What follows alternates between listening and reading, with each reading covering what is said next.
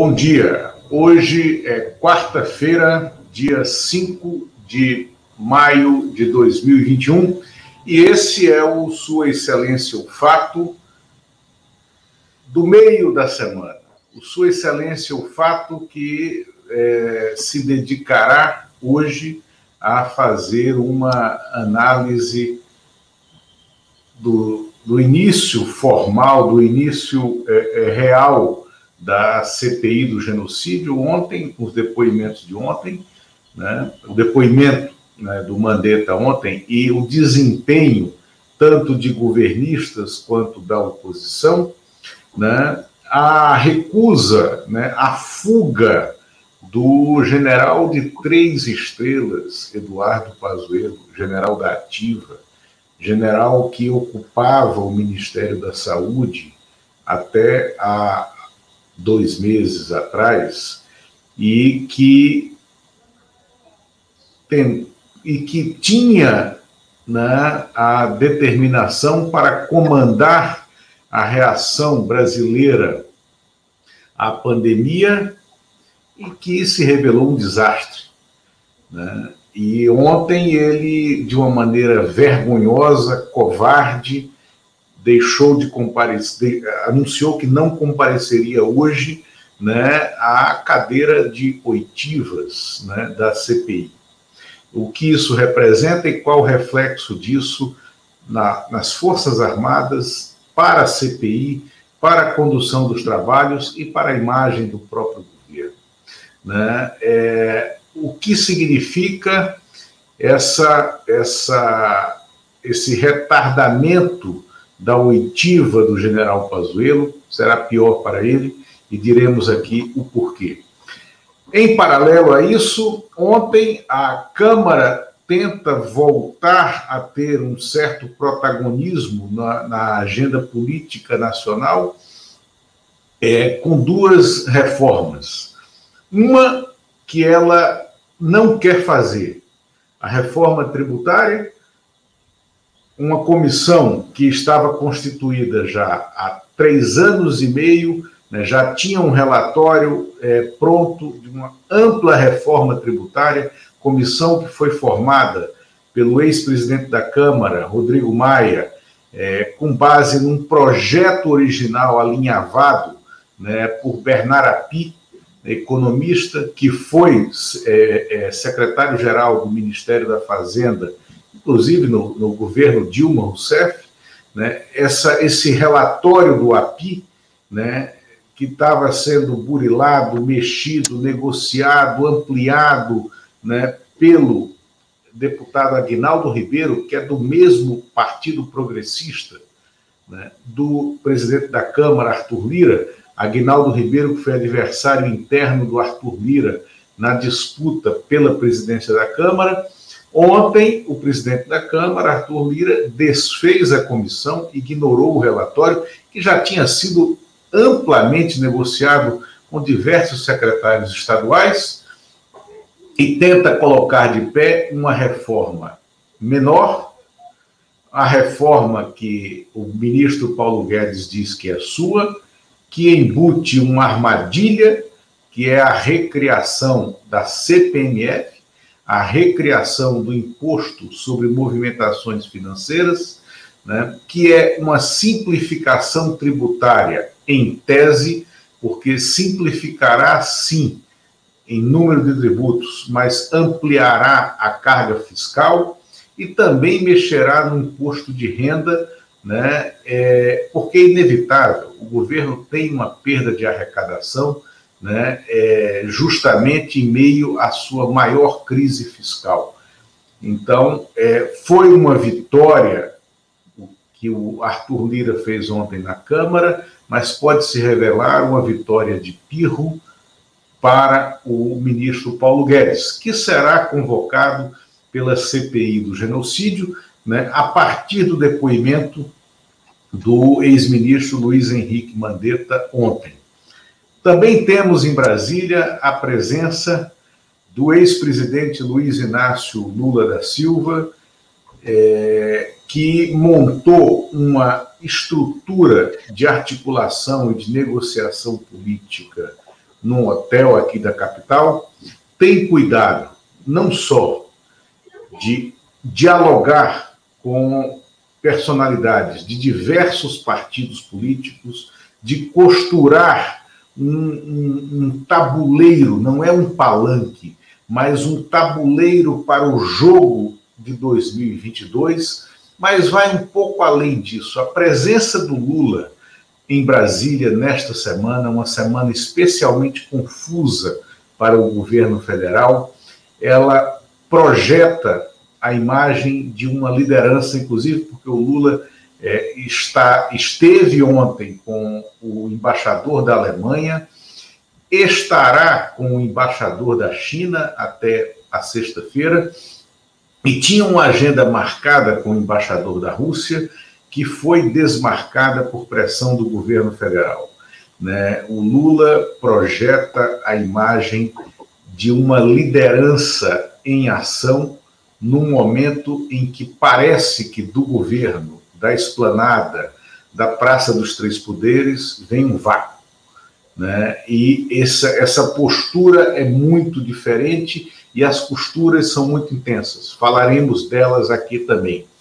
E, por fim, vamos falar de um tema é, que tem que estar presente na atenção de todos vocês, tem que estar presente no radar de todo mundo a Colômbia. Precisamos falar da Colômbia que está sendo incendiada. A imprensa brasileira não está cobrindo devidamente o que acontece na Colômbia. Já são 50 mortos, já são mais de 2 mil militantes detidos. Há um conflito social, há uma uma, uma, uma revolta social iminente na Colômbia. Essas são imagens do jornal El Espectador, né? Esse incêndio foi nessa madrugada no centro de Bogotá.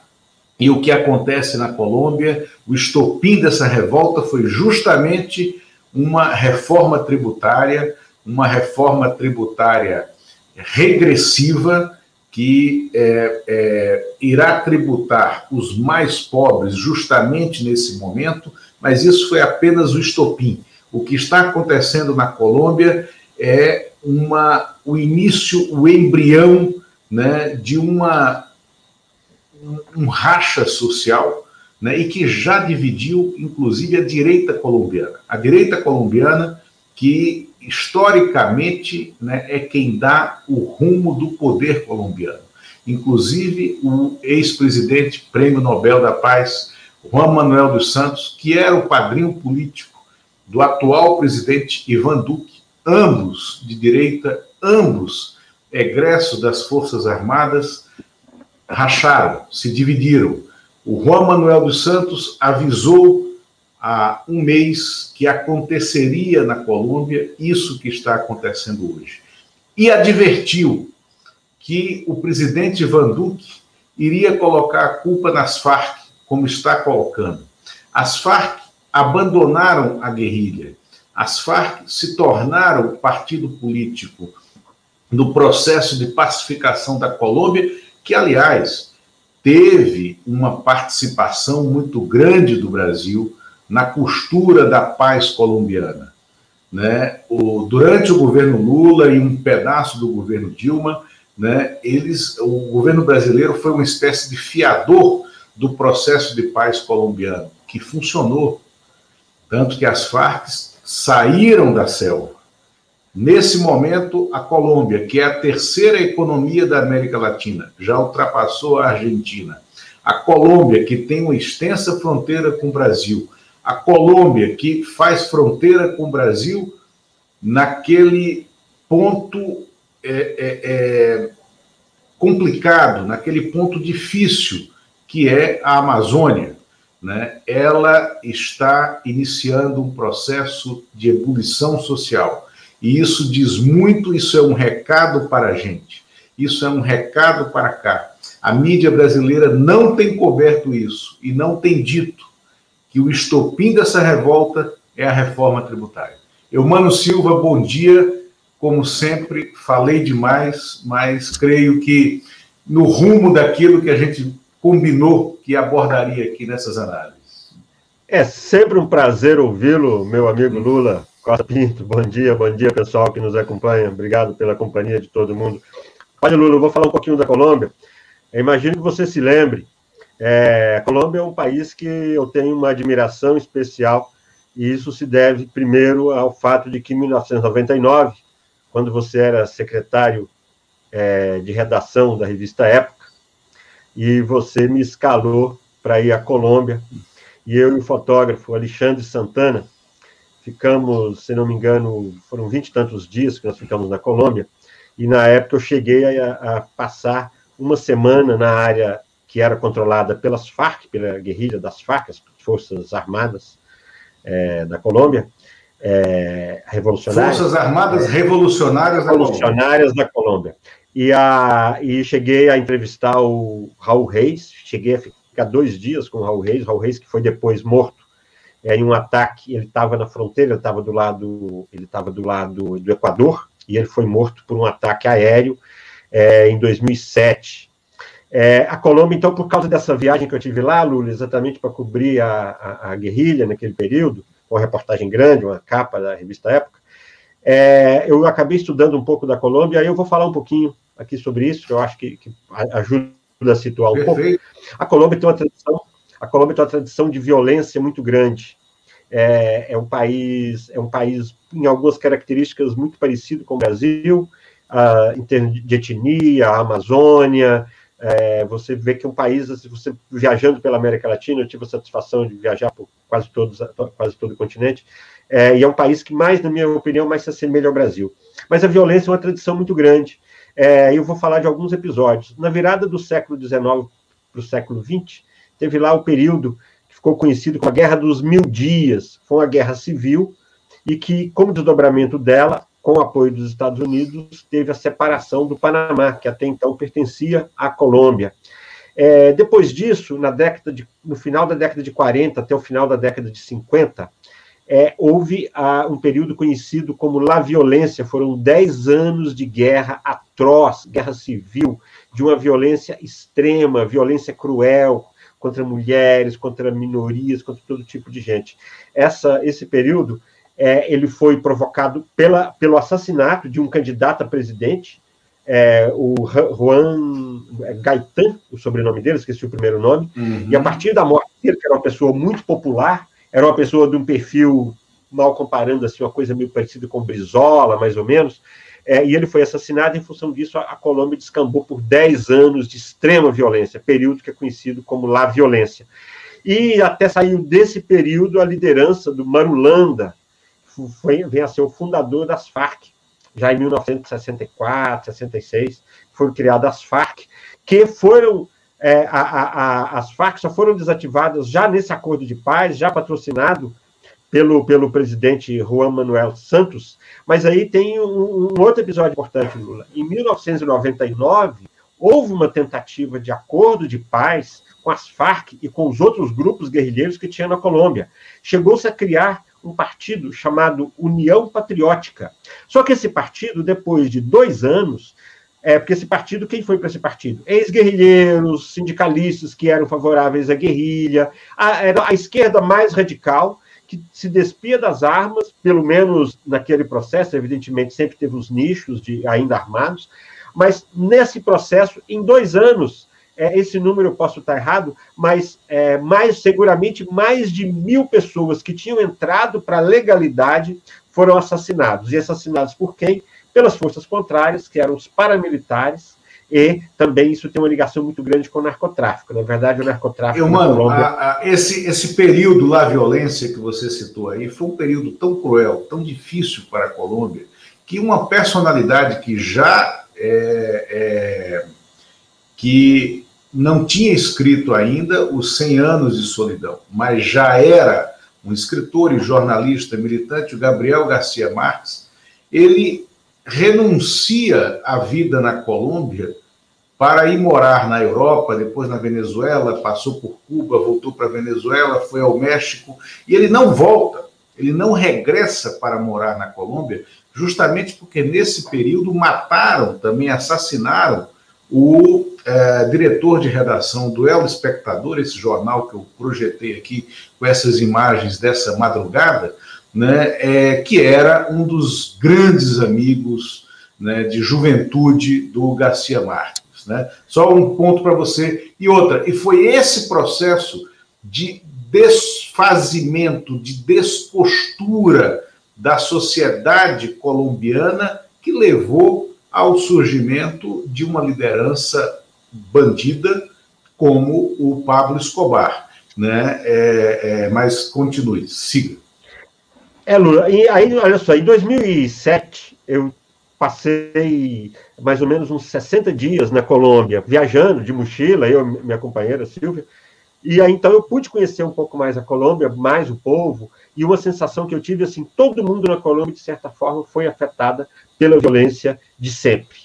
É, esses casos aí que você citou do Gabriel Garcia Marques, e assim, a gente ficava, ia para as pousadas, ia conversar com a, com a moça que trabalhava na pousada, ela explicava que ela era uma órfã, que a família dela tinha sido morta, ou por, me lembro, tem, isso é um caso real, acho que, acho que foi morta por paramilitares, se não me engano, mas numa área também de guerrilha, então são histórias muito, muito confusas. E teve, nessa época, o, o Lula, do La Violência, tem um, um episódio que foi conhecido como Bogotaço, que a cidade foi incendiada como parte desse período da violência. Então, essa violência que chega agora na Colômbia, ela é uma violência que está na história, que está no, no, no, sentimento colombiano, e que o Manuel Santos conseguiu costurar esse acordo de paz, as coisas vinham se acalmando, mas evidentemente nem todo mundo, ah, nem, é, não, nem todos querem a paz.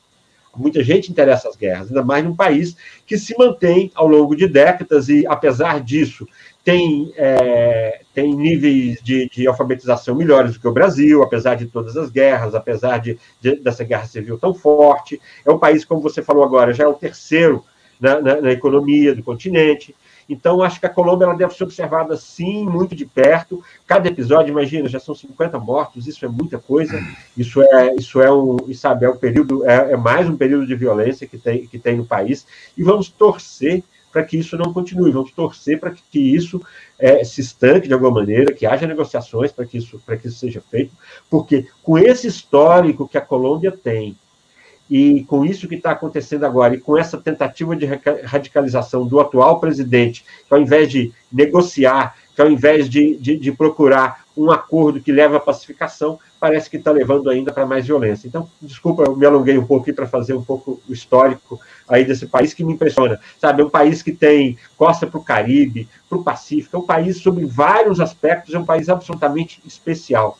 Além de ter produzido o Gabriel Garcia Marques, que acho que conta melhor do que ninguém essa nossa América Latina, né, de, de tantas tragédias e, e fantasias, né, Lula?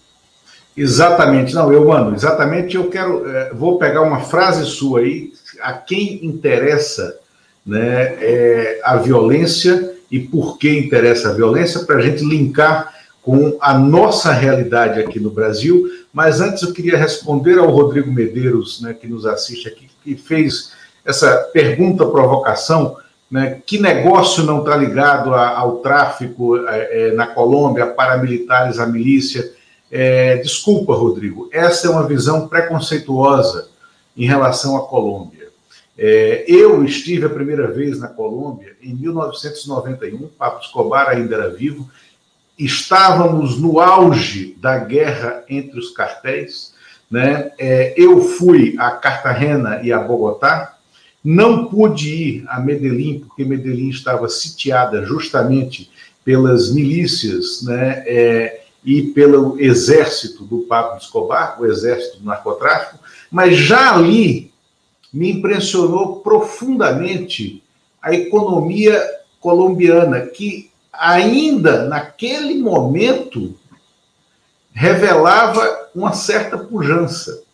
De lá para cá, e em razão do processo de paz, como disse o Eumano, a pujança da economia colombiana ela aflorou de uma maneira brutal, não só é, no, no, óbvio, né, no, no café, né, em outros produtos agrícolas, mas a Colômbia na, na produção, né, é, é, na produção têxtil, a Colômbia É, no turismo, a Colômbia, no turismo, diga-se, muito mais profissional e desenvolvido que o nosso. Já ali, em 91, me chamou a atenção é, a preservação de Cartagena. Cartagena tem um patrimônio barroco tão relevante, tão bonito, quanto Olinda, Salvador e Ouro Preto. Mas mesmo durante um processo de guerra que eles viviam em 91, e eu voltei lá mais duas vezes, era muito melhor preservada, mas muito, muito melhor preservada que as nossas cidades históricas, tendo a mesma importância arquitetônica né, do mesmo período exato né? É, e até hoje, ainda hoje, o turismo na Colômbia é muito mais profissional que o turismo brasileiro. Diga. Ô, Lula, eu vou fazer mais um pouquinho de propaganda da, da Colômbia, que é um país que eu realmente adoro, sabe? É um país que eu quer, gostaria de voltar lá muitas vezes. É, nessa área, eu entendo um pouco o que o nosso ouvinte aí falou, porque realmente se fala muito de tráfico na Colômbia e você sente a presença em algumas regiões que ainda há a, a, você percebe aí muito essa presença e que esse dinheiro com certeza circula. Agora, é, tem alguns lugares que eu, que eu conheci na Colômbia maravilhosos. Eu conheci dois sítios arqueológicos. Um se chama Tierra Dentro e outro se chama San Agustín. Isso é um pouco mais para o sul da Colômbia, perto da cidade de Popayán. Popayán é uma cidade colonial completamente branca, linda, maravilhosa, totalmente branca. Ela foi destruída por um terremoto em 1982 e foi toda reconstruída tal qual era antes. É, e dessa cidade ela, ela é base para esses dois sítios arqueológicos. Nós estamos falando de, de civilizações que existiram mil anos atrás, que quando os espanhóis chegaram, elas já não existiam mais, e que deixaram tumbas, deixaram estátuas, são coisas realmente fantásticas. Então, assim, é, aproveitando para falar um pouco da Colômbia, que eu acho que é pouco conhecida pelos brasileiros, talvez por não termos estradas que liguem diretas, acho que não tem, não sei se tem agora recente, mas são essa, a Amazônia, de certa forma, ali cria ela nos separa é, ao invés de, de, nos unir, de certa forma. É, então, assim, acho que é importante até para a gente olhar, estou aproveitando para não falar só das coisas ruins da Colômbia, mas Cartagena é uma, é uma cidade maravilhosa. Eu atravessei várias fronteiras da Colômbia, fui para Venezuela, voltei para a Colômbia. Essa região com a Venezuela é uma região muito tensa, é uma região que tem uma presença forte desses, desses grupos rebelados e que tem, vez por outra, há atritos de fronteira nessa área, assim como há uma disputa por fronteira também da Colômbia com o Equador ainda, no, no, numa pequena região, eles vivem em estado ali de tensão, já tiveram uma, um início de guerra, acho que na época do governo Fernando Henrique Cardoso chegou a haver uma mediação do Brasil nessa, nesse conflito entre Equador e Colômbia. Então, acho que é um país, você tá, acho que você tem toda a razão, é um país que nós é, precisamos olhar perto, porque é nosso vizinho, é um país que, que tem muitas semelhanças com o Brasil, como eu disse, e que acho que tem, temos que torcer para a Colômbia continuar no caminho da paz, porque se ela, com tantas guerras, com tanta violência, ela consegue ainda, e ter um povo, e é um povo maravilhoso, Lula, você que esteve lá várias vezes, é um Isso. povo alegre, é o povo, sabe, a, a, as mulheres na Colômbia, último, último detalhe que eu vou falar da Colômbia, as mulheres têm uma característica, elas têm até mais do que em outros países, você nota a, a, a força das mulheres de lá, até porque elas, pelas mortes dos maridos em tantas guerras, elas tiveram que assumir muito cedo é, é, a, a, as famílias, assumir a luta pela sobrevivência, pela resistência. Então, é um país, em todos os aspectos, que eu admiro muito e que eu torço para retomar o caminho da paz e quero que, que possamos ir lá muitas vezes mais ainda em tempos de paz desfrutar dessas belezas aí, dessa riqueza, dessa riqueza patrimonial e colonial da Colômbia também. Perfeito. Vou, vamos passar a página aqui. Vou só responder aqui ao Rodrigo Medeiros nessa nova provocação. Pergunta se o ex-presidente colombiano, que é padrinho do atual, Ivan Duque, tem ligações com o narcotráfico. Não, não tem. O Juan Manuel dos Santos não tem, nunca teve.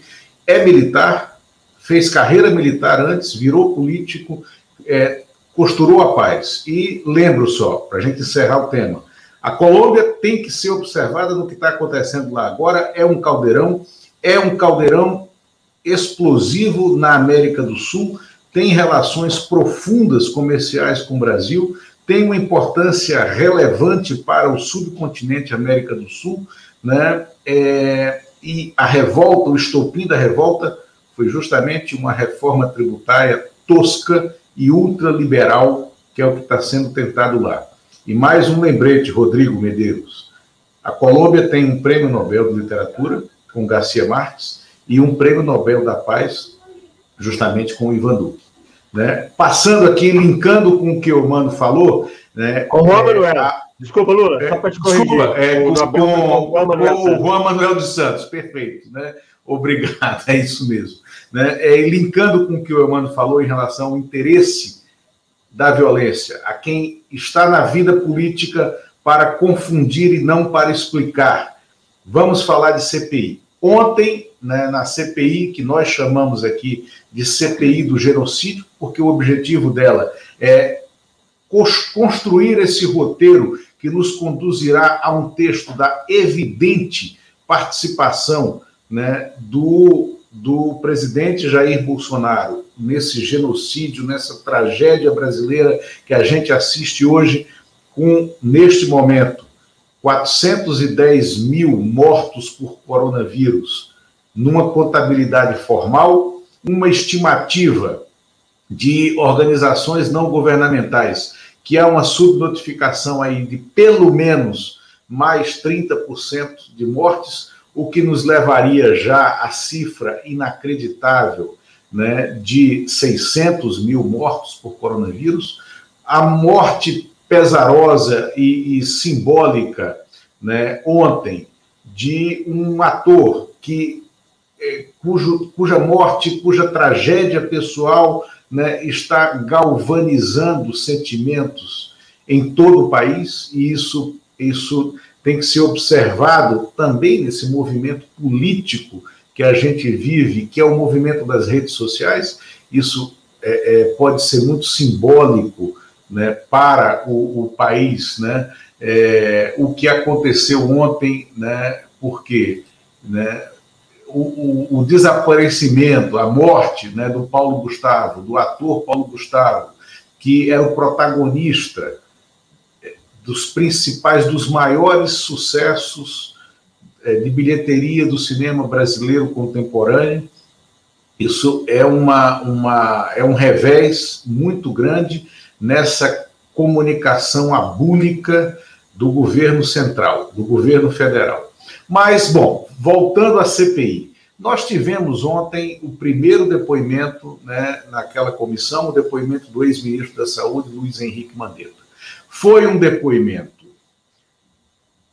dado de forma fria, o Mandetta não alterou o tom em momento nenhum, ele conseguiu é, é, manter a linha, o que não gerou grandes confusões, mas foi um depoimento cirúrgico naquilo que o relator, que é o senador Renan Calheiros, que esteve aqui conosco já, pretende, que é justamente escrever esse roteiro que conduzirá o Bolsonaro né, a ser configurado como personagem central desse genocídio. Eu destaco aqui alguns pontos, eu, mano, eu queria te ouvir sobre isso. Primeiro ponto: Bolsonaro tinha uma um grupo, tinha ou tem um grupo paralelo dentro do Palácio do Planalto que o puxa e leva o governo a todo momento a brigar com a ciência e a impor uma, uma, uma, uma, uma teoria né, é que não se prova, que não se justifica de que existe um tratamento precoce para o coronavírus e que a cloroquina, que é um medicamento eficaz para outras doenças, é, sobretudo a malária, né, é, em alguns casos, porque é um medicamento que tem contraindicações muito grandes para determinadas pessoas que têm fragilidades em relação ao uso da cloroquina, mas é, é o roteiro dado por ele ali e a afirmação de que o governo pretendeu mudar por um decreto a bula da cloroquina, inclusive é, entubando né, a Anvisa, cujo presidente da Anvisa, cujo presidente do órgão, colocado por Bolsonaro lá, é, se recusou a executar esse ato, aquilo é um crime. Né? E naquela reunião, estavam os filhos do presidente, que deverão então ser convocados a sentar é, naquela, naquela mesa de oitivas.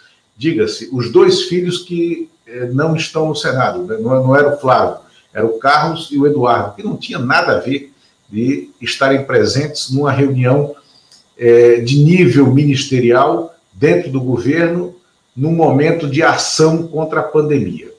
Um outro momento, também tratamos aqui, na segunda-feira, inclusive, quando trouxemos o Hugo Braga, que foi assessor do Mandetta, e o Mandetta confirmou duas coisas que o Hugo falou aqui para gente, que foram perguntadas a ele, uma pelo é, perguntada pelo senador Humberto Costa e a outra perguntada pelo senador Alessandro Vieira, né? Ele confirmou um que no dia 11 de abril de 2020, numa visita às obras do Hospital de Campanha em Águas Lindas de Goiás, o Bolsonaro saltou sem máscara, foi ao encontro do povo, depois que estava lá para, vê-lo, para saudá-lo, né, daquela turma lá que o acompanha, e depois abraçou o governador Ronaldo Caiado e disse ao Caiado: é, precisamos espalhar esse vírus. Por quê? Porque acreditava, acredita, como acredita até hoje, na chamada imunidade de rebanho, que não existe nesse caso e que o avanço da pandemia tem provado que não existe. O Mandetta confirmou isso que o Hugo Braga nos contou aqui na segunda-feira. A outra coisa é que o também confirmada por ele, contada pelo Hugo Braga, o secretário de comunicação do Palácio do Planalto, Fábio Weingarten, que sentará lá no banco das oitivas, né, é, porque sentará para falar sobre o lobby que ele fez para a compra de vacina, é, extrapolando uma função sua dentro de governo, né? mas o Hugo nos contou, e o Mandetta confirmou ontem, que o Fábio Weingarten tentou fazer uma campanha ufanista no início da pandemia, é, que era uma campanha totalmente desconexa com a necessidade de apresentar o vírus, apresentar o problema à sociedade brasileira, apresentar a dimensão do problema e as possíveis soluções que passavam antes da existência da vacina, né, pelo uso fundamental e necessário até hoje da máscara, pela preservação fundamental e necessária até hoje do distanciamento social e de redução de atividades. Né? É, então, esse outro lobby foi, foi contado lá. Por fim, né, o Mandetta, na, na sua participação, foi também preciso também cirúrgico, ao deixar claro, respondendo ao senador Tasso Gereissati, que é, o presidente Jair Bolsonaro não tem uma estratégia de é, abraçar a ciência e de, e de entender, de querer compreender o tamanho do problema que nós vivemos nessa pandemia. Né? É, o desenhou nessa resposta ao Tasso como um negacionista que ele é. E a negativa do general Eduardo Pazuello, né? É, mas vamos falar dela depois. Eu queria te ouvir sobre o depoimento do Mandetta, Eumano. Olha, Lula, primeiro concordar com você. Acho que foi um depoimento cirúrgico de um ortopedista, né? Acho que o Mandetta sabe muito preparado. Ele é o, o Mandetta aí no popular é o famoso gato mestre, né? O Mandetta é um esperto, ele sabe muito bem o que, é que ele está falando, ele conhece muito bem o meio, ele conhece bem o Congresso, ele conhece bem a medicina, ele conhece bem o Ministério, então ele usou todo esse, esse, esse arsenal que ele tem ali de conhecimento, ele estava muito preparado, são coisas que quase tudo ali ele já tinha respondido em algum momento, não surgiu nenhuma grande dúvida, é, e até me estranhou que até o Eduardo Braga pressionou um pouco, né, que está ali na, na, conta dos independentes e tal, o Eduardo Braga deu uma pressionada no, no, no Mandetta ali em relação às responsabilidades dele. Achei até num tom um pouquinho diferente dos outros, e acho que também o, o Otto Alencar deixou uma portinha aberta para que os médicos que estão receitando cloroquina não sejam responsabilizados por alguma coisa. Acho que ficou ali uma, uma portinha aberta ali na, no depoimento.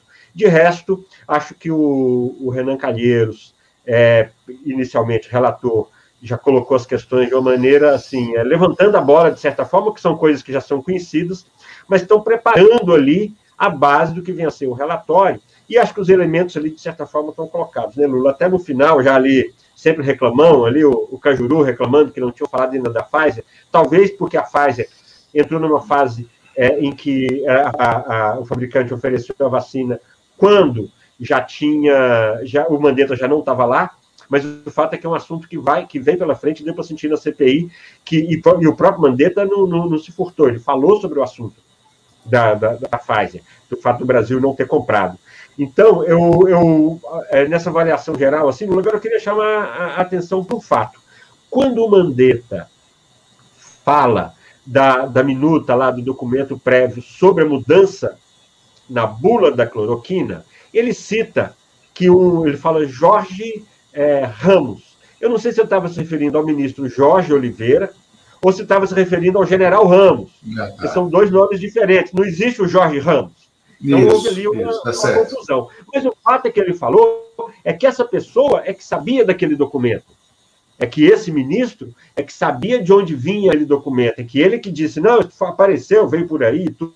tudo. Mas então acho que essa era uma pessoa a esclarecer primeiro, comandante, que, Jorge, que, que, que, que pessoa é essa, se é um Jorge ou se é um Ramos, é, e também essa pessoa seria interessante a CPI levar para esclarecer, afinal de contas, de onde veio, quem preparou esse documento para que fosse colocado uma mentira numa bula de remédio para legitimar o negacionismo do governo em relação a, a, esses medicamentos que não têm eficácia comprovada. Eu, mano, eu não tinha, eu não, não tinha eu não tinha me antenado para essa tua dúvida. Ela é crucial, na verdade. E diga-se, o ministro, o ex-ministro Jorge Oliveira, né, é, estava no escopo, estava no, no, no, na descrição das funções dele, justamente preparar minutas de decretos, né, e preparar minutas de medidas provisórias. Ele hoje está no Tribunal de Contas da União. É crucial a chamada dessa pessoa. E não está, até hoje, no escopo do, do ministro Luiz Eduardo Ramos, que é general de pijama, é, é fazer rascunho de decreto. É muito boa a tua dúvida, essa observação. É, é, eu não tinha me dado conta. De fato, passou batido o erro do nome. Sim, e passou batido, e a importância dele ter feito referência a essa pessoa relacionando aquele, aquele documento apócrifo. Sim, sim, é um sim, documento, sim, como sim, ele disse. Não, não tem timbre. Então, Lula, acho que a CPI começa bem, você falou assim, o, o Mandetta muito sereno, o Mandetta não caiu na, nas pegadinhas, você vê a bancada, a, o repertório da bancada governista muito pequeno, sabe, eles tendo de assumir o negacionismo, que isso vai, sabe, isso vai ser cobrado deles mais tarde, é, então, acho que começa bem. Agora, eu quero chamar a atenção, Lula, eu estou levando, eu tô, embora não se tenha falado muito, esteja. É, o depoimento do Nelson Tait, hoje, pode ser determinante para a CPI. Até porque não pode ser usado contra ele o que os bolsonaristas usam contra o Mandetta, de que é candidato, quer ser presidente da República, é muito vaidoso. O Tait parecia que estava com vergonha no governo, né? Ele, a imagem dele, eu sempre faço referência, aquela imagem dele na, na, na reunião que, que teve o vazamento, ele parece que estava ali meio perdido, o que, que eu estou fazendo aqui? Agora, ele resistiu à, à, à, adoção da cloroquina como medicamento contra a Covid. E ele ficou menos de um mês no cargo. Ele é um médico, tem as ligações dele, não, não é um médico caracterizado aí como uma pessoa que venha do SUS, assim como o Mandetta não é. Ele é um cara mais ligado à questão empresarial, mas na questão técnica ali da medicina, até agora não foi visto ele cometeu um deslize, ele forçar a barra, adotar aí é, é, é, interpretações heterodoxas aí sobre bula de remédio. Então, eu acho que pode vir do, do Nelson Tait aí pode vir aí alguma coisa definitiva contra o Bolsonaro, porque já não é mais o Mandetta, aquele político que pode ser, visto dessa forma e atacado. Porque ontem, acho que ele falou muito mais, assim, a, a bancada governista falou muito mais para as redes sociais do Bolsonaro, para os apoiadores do Bolsonaro, para manterem o discurso negacionista e não para convencer aqueles senadores que não são crianças, estão ali, são é, até uma, uma boa parte bem mais experiente até do que os, os representantes do governo. Então, eu acho que a CPI, aí só finalizando, acho que a CPI começa no caminho previsto, o depoimento do Mandetta não teve nada fora do previsto, é, e ele confirma a fragilidade do governo, a fragilidade dos argumentos do governo, e ele confirma que a CPI tem material para é, levar o Bolsonaro aí para uma situação de extrema dificuldade política em função aí de todos os erros, equívocos e o, as consequências disso, né, Lula? Estamos aí hoje com mais de 400 mil mortos, e esse número, é, como leigo, né, olhando assim para frente, olhando o número, vendo o comportamento aí da doença, esse número, não sei se já chegou à metade, porque, veja bem, nós estamos ainda muito próximo do pico. Para isso desacelerar, desacelerar, isso não desacelera, a menos que tivéssemos uma, uma vacina imediata, em massa, para todo mundo, nós não temos. Então, por enquanto, pelo ritmo que está caindo, a tendência, eu acho, que é nos aproximarmos aí das previsões mais terríveis que nós tivemos aí pelos cientistas que apontaram, não só os brasileiros, é, também estrangeiros, de que aqui nós poderíamos chegar aí na faixa de 800 mil, um milhão de mortos, infelizmente. Isso. É, a situação é dramática e sem governo, em todos os aspectos. É, eu queria, ah, vamos falar de Pazuello agora, humano, mas eu queria pedir uma ajuda, um apoio a quem nos ouve, a quem nos assiste, a quem está conosco sempre aqui. Estamos precisamos ampliar essa equipe, precisamos transformar esse canal é, num canal com mais programas, com mais gente, num canal é, é, é que, que tenha mais espaço no seu YouTube. Ele já está sendo reproduzido no, na TV 247, no site 247. Né? Inscreva-se. Antes de qualquer coisa, inscreva-se no canal para receber as atualizações. Ao se inscrever, né, se quiser, nos apoie, associe-se ao canal, faça superchats e nós estamos lançando uma campanha de apoio coletivo, é o apoia-se, apoia.se barra plataforma Brasília, tudo junto, em caixa baixa, em minúscula.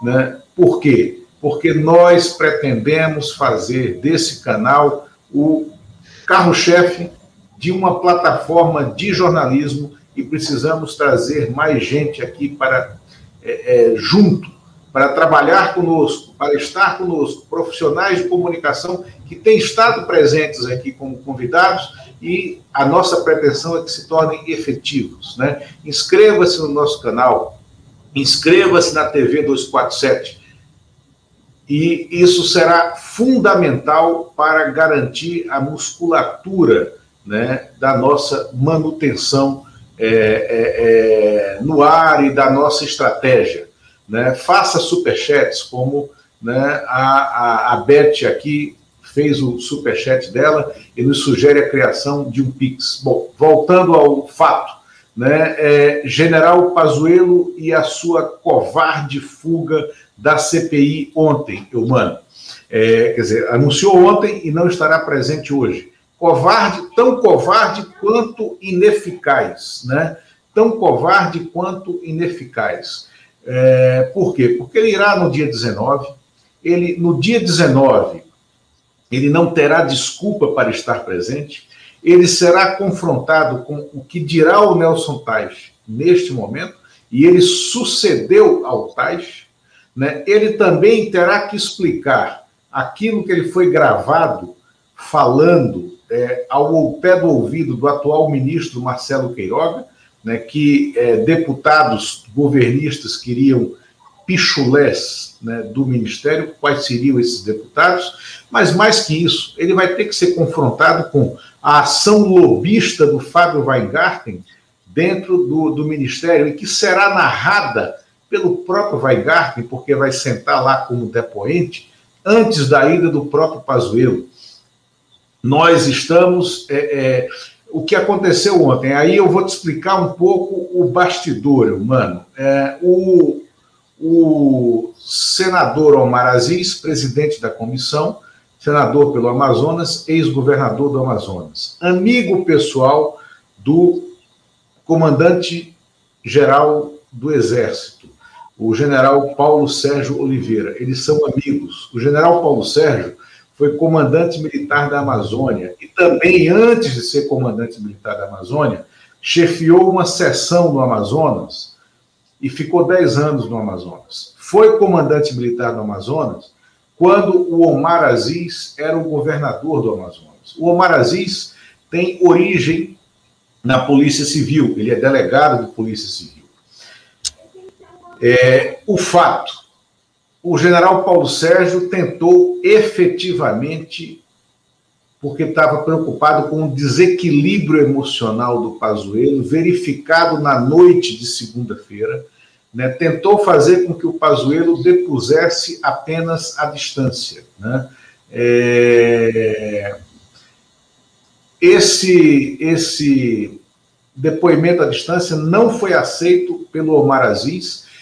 O, o, o líder do governo, Fernando Bezerra Coelho, ontem, na CPI, também tentou fazer com que o depoimento fosse à distância, não foi aceito pelo, pelo Omar Aziz, nem pelo Renan Calheiros, né? mas o que chamou a atenção foi a desestruturação emocional do Pazuello. Ele provou que não está pronto para sentar naquela cadeira e que vai falar besteira.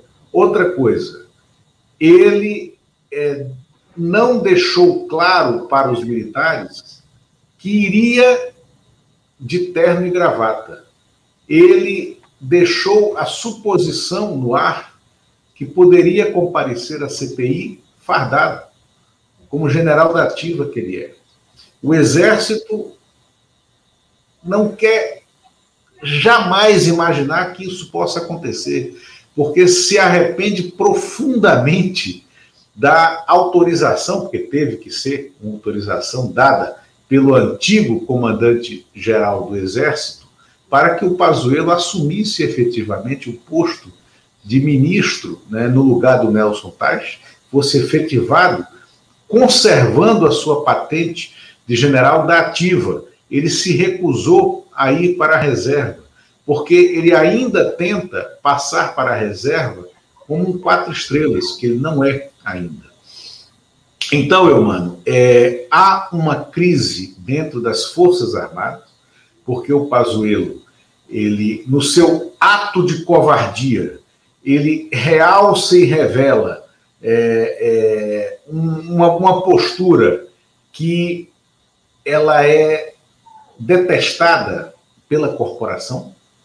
É, ao ter participado do governo, ainda general, ainda na ativa, ter se mantido na ativa e ter tido um desempenho tão incompetente, um desempenho tão criminoso quase na gestão da pandemia, ele realçou a incompetência do próprio exército. É, o general Pazuello é, nesse momento, uma bomba colocada num Puma, no show do Rio Centro, no colo né, de um sargento. Você concorda com isso? É, eu concordo que ele, ele é uma bomba ambulante, porque ele representa todo o comportamento do governo e ele, se tem uma pessoa que é a cara dessas 400 mil mortes, é o general Pazuello. Agora, Lula, eu não sei se o Exército tem essa resistência toda ao Pazuello. O Exército, na verdade, assim, os militares, de modo geral, é, eles estão deixando correr solto, né, Lula? Autorizaram ainda do Pazuello, Pazuello voltou, Pazuello foi reintegrado, não pediram que o Pazuello fosse para reserva, estão deixando. E aí, acho o seguinte, é, a, a, não ida, né, a recusa do, do Pazuello, está aí com esse atestado médico aí, mas ela só reforça um comportamento dos militares que não costumam dar explicações sobre os erros que cometem. Isso aconteceu na ditadura e está acontecendo agora de novo, seja ele esteja fazendo isso em nome próprio, em nome do Bolsonaro, em nome do Exército. O fato é que é mais um militar que não se julga na obrigação de prestar esclarecimento. Espero que ele ainda dê esses esclarecimentos. Espero que ele não use outras, tente usar outras, outros estratagemas para tentar fugir desse depoimento porque evidentemente ele não tem explicações. O general, não, nas entrevistas coletivas, ele tentava ser arrogante, ele não vai poder ser arrogante na CPI. Na CPI ele vai estar falando com autoridades investidas, com prerrogativas para investigá-lo. Ele não está preparado para isso, ele não tem respostas para isso. Então, eu não sei se ele vai lá. Se ele for, tenho certeza que vai ser um vexame. Então, é, e acho que é isso, reforça mais uma vez, está na hora já das nossas Forças Armadas começarem a dar explicações, sempre na defensiva, sempre correndo da. da, da sabe, a, a, ditadura são 434 mortes que eles não dão explicações. São 210 desaparecidos que eles sumiram com os corpos dessas pessoas que eles mataram. E agora o Pazuello corre é, da, da, explicação. A gente fica misturando os assuntos, mas os militares são os mesmos. A concepção que eles têm de Estado brasileiro é a mesma, de que eles tutelam, de que eles podem fazer o que querem, que ocupam o Estado. Hoje é um governo, como já dissemos aqui, militar, com mais de 7 mil cargos ocupando. Então, eu não tenho essa, essa visão de que o Exército esteja preocupado, que esteja é, é que o Pazuello. Na verdade, deixaram correr. E entre defender o Pazuello e, e expor os, os, males que o Pazuello causou para o país com essa administração desastrosa dele, eu acho que eles vão ficar sempre na defesa do, do Pazuello. Eles não vão nunca querer o Pazuello exposto, porque eles sabem que, no fundo, no fundo, a responsabilidade é deles. Então, eu, eu relativizo um pouco isso, sabe? Eu acho que o Exército deixa correr muita coisa solta, é, e com o Pazuello, principalmente. Acho que ele deve muitas explicações à nação. É, não, não é concebível Primeiro, que uma pessoa que não seja da área médica, num momento tão grave, esteja lá. E ainda cercado por outros não médicos, por outros militares também. Então, acho que é isso aí que eu queria falar um pouco. E, e voltando aí, vamos torcer para a CPI e seguir no bom caminho, né, Lula? Vamos torcer aí para continuar e torcer pelo Taixe hoje aí. Essa tua visão em relação ao Pazuello é a mesma do, do coronel da reserva, Marcelo Pimentel Jorge de Souza, ele tem expressado pelas redes sociais, o coronel que esteve aqui conosco e que hoje é uma voz dissonante dentro das forças e está se configurando como uma liderança é, dessa reação, de quem quer é, cada um, cada macaco no seu galho, né? e militar dentro do quartel cumprindo as suas funções constitucionais e que sempre se revoltou nessa presença maciça de militares no governo Bolsonaro. Por fim, ao fim e ao cabo, mano, a presença de Luiz Inácio Lula da Silva em Brasília nesse momento fazendo posturas políticas. O Lula é, está desde domingo à noite na cidade, tem encontrado com diversas pessoas de partidos políticos diversos, é, de estratos diversos, né, com embaixadores, com representantes né, é, é, é, diplomáticos, com movimentos sociais, com representantes de movimentos sociais em Brasília, numa semana, como a gente acentuou aqui, como a gente mostrou, em que o governo está desunerando né, aos nossos olhos. O Lula ontem, o que está tratando de fazer o Lula? Eu até, na, num comentário que fiz na TV 247 ontem, é, acabei dizendo uma coisa que é, as pessoas acharam poético demais, né? Eu falei que o Lula foi obrigado a comer abelhas vivas e agora ele sopra é, flores de primavera, né? É, ele engoliu sapos e agora ele regurgita um projeto de país que ele está costurando e ele botou sobre a mesa.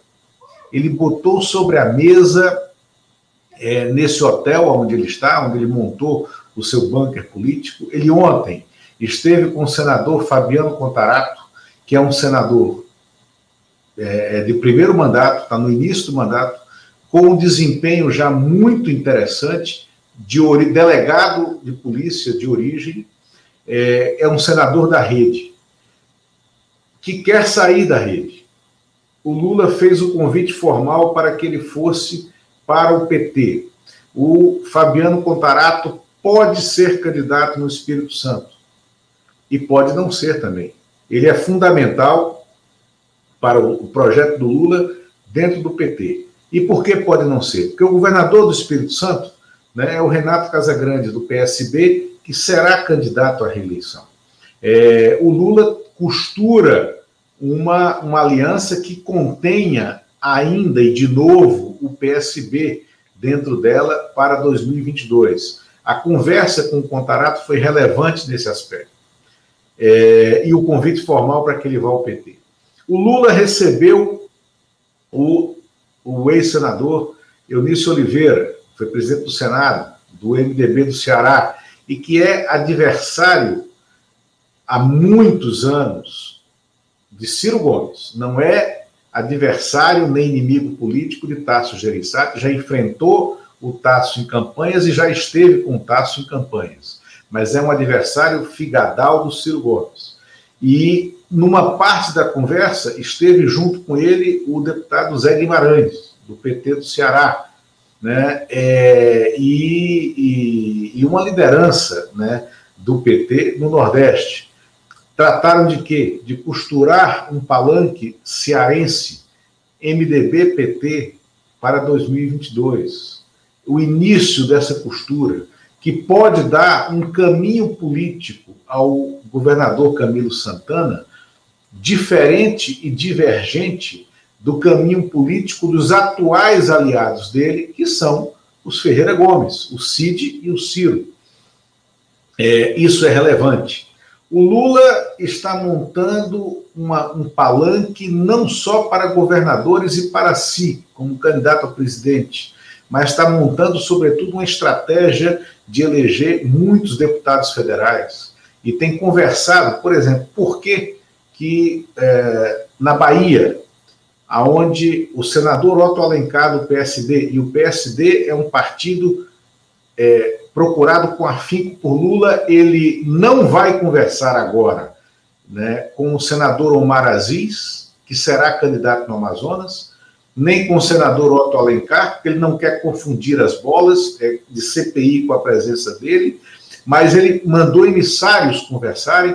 O PSD está na alça de mira dessa aliança do Lula que tenta caminhar ao centro. E a mudança de partido do prefeito do Rio ontem é em razão disso, né? Do, do Eduardo Paes. É em razão disso. O Lula estará com o Rodrigo Maia, deputado, hoje, aqui em Brasília, costurando o Rio de Janeiro, aonde o PT pode efetivamente apoiar o candidato mais ao centro, que pode ser o Rodrigo Maia, que pode ser o, o, o é, o prefeito Eduardo Paes, que pode ser o Molon, que pode ser o Alessandro Molon, pode ser o Freixo, se for uma candidatura mais à esquerda. O Lula esteve com o Freixo também tenta levar o Freixo para o PP. Eu, mano. Bom, então o fato é que essa costura política do Lula, nesse momento em Brasília, ela é muito relevante e ela mostra um personagem que está é, com um gás renovado para a ação política. Sim, Lula, acho que temos que acompanhar bem aí o, os movimentos do Lula. Acho que ele está tentando realmente articular uma aliança ampla para as eleições do ano que vem. Ele tem um, um grande espaço para isso. Ele está liderando as pesquisas, o que vai atrair apoio, com certeza.